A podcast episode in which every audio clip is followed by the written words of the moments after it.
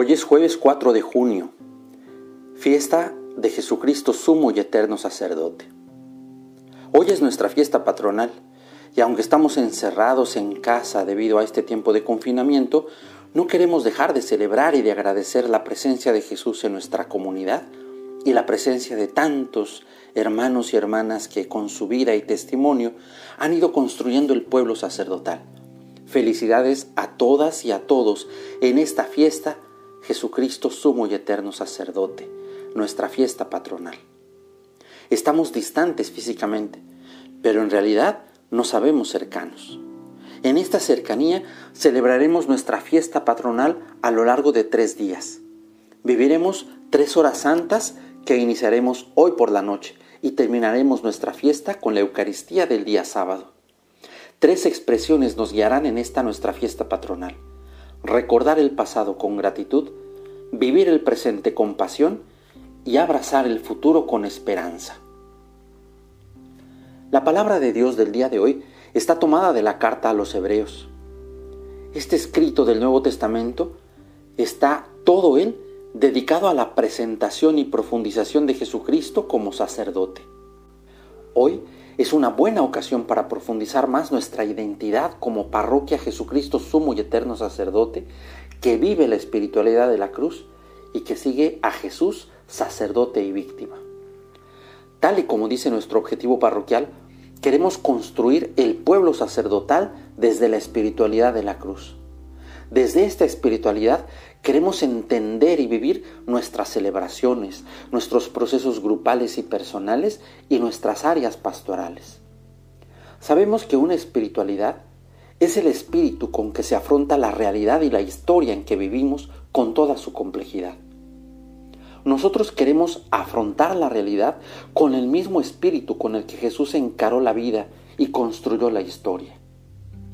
Una espiritualidad es una manera de entender el seguimiento de Jesús, que pone el acento en alguna dimensión de la persona, la vida y el mensaje de Jesús, que busca seguir a este Jesús de una manera concreta y específica, y que está orientada a una misión en el mundo.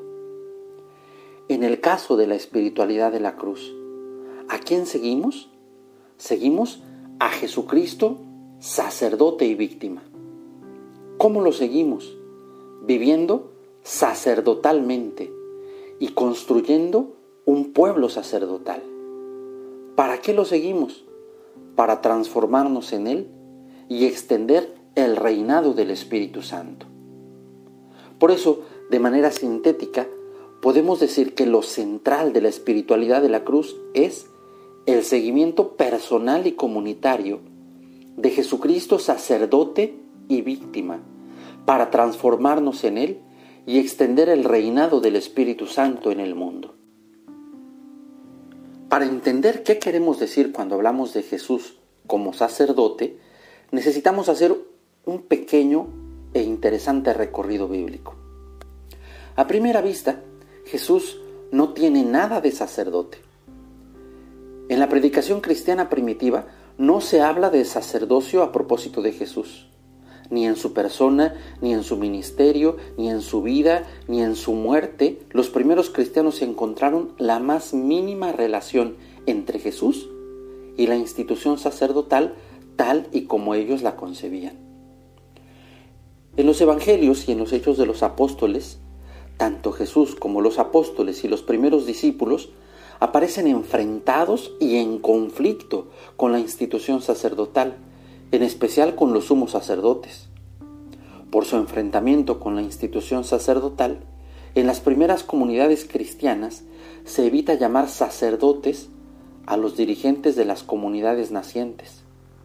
En vez de utilizar una terminología sacerdotal, se toman del lenguaje profano palabras como ministros, presbíteros, diáconos. Ante este panorama, a finales del siglo I, se hizo una nueva reflexión sobre la identidad de Jesús a la luz de la institución sacerdotal judía.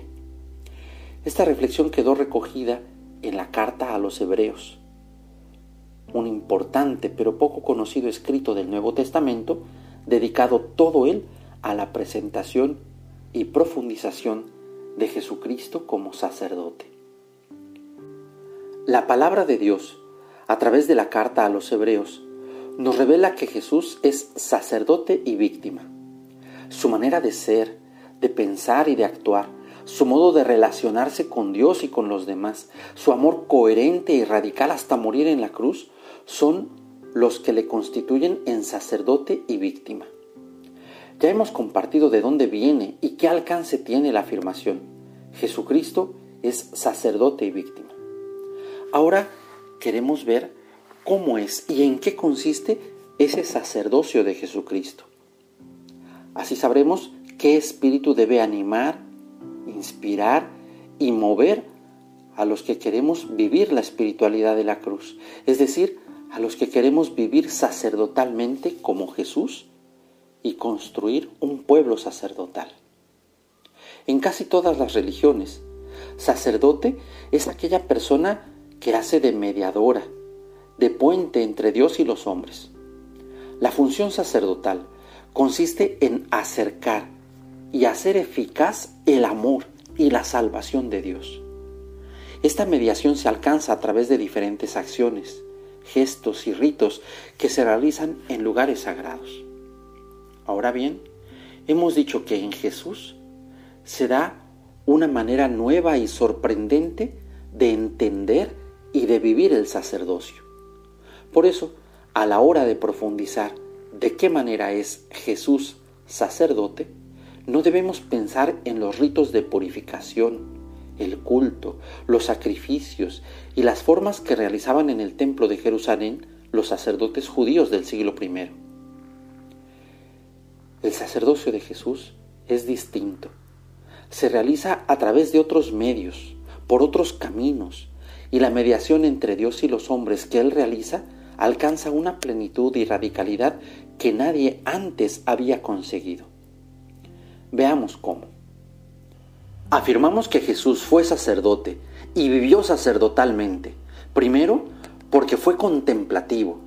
Segundo, porque fue solidario y misericordioso. Tercero, porque hizo de su vida una ofrenda existencial.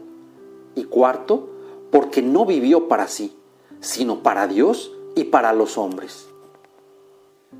Primero, porque fue contemplativo. Jesús vivió para Dios Padre, con Dios Padre y en Dios Padre. Jesús no se entiende a sí mismo si no es en relación con Dios, el Padre, que le da vida e identidad. Todo lo que Jesús siente, hace y dice está empapado de un amor apasionado a Dios. Por eso, en toda la vida de Jesús domina una mirada especial. Es la mirada contemplativa que penetra los acontecimientos y los corazones, que va más allá de las apariencias y en todo es capaz de descubrir huellas de la presencia de Dios. Según la carta a los hebreos, si el sacerdocio busca, ante todo, entrar en comunión con el acercamiento salvífico de Dios, Jesús debe ser proclamado como el único sumo sacerdote, ya que nadie como Él ha logrado una comunión total y definitiva con Dios. Segundo, porque fue solidario y misericordioso. Si alguien dice que ama a Dios mientras odia a su hermano, es un mentiroso. Porque si no ama al hermano a quien ve, no puede amar a Dios a quien no ve. Dice la primera carta del apóstol San Juan. Por eso, el amor a Dios y el amor a los hombres son un mismo amor en Jesús. El amor a los otros es vivido por Jesús desde la misericordia, la cercanía, el perdón, la compasión y la solidaridad con todos, especialmente con los pobres y pecadores. Él tiene entrañas de misericordia y por eso nunca es indiferente ante el sufrimiento humano.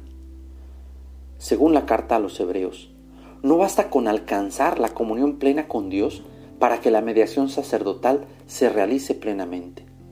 Se necesita, además, una radical comunión y solidaridad con los hombres. Para poder ser representante auténtico y veraz del hombre ante Dios, la comunión del sacerdote con la vida y el destino de los hombres también debe ser plena. Por eso, la carta insiste mucho en la gran humanidad y capacidad compasiva de Jesús, resaltando que así tenía que ser nuestro sumo sacerdote.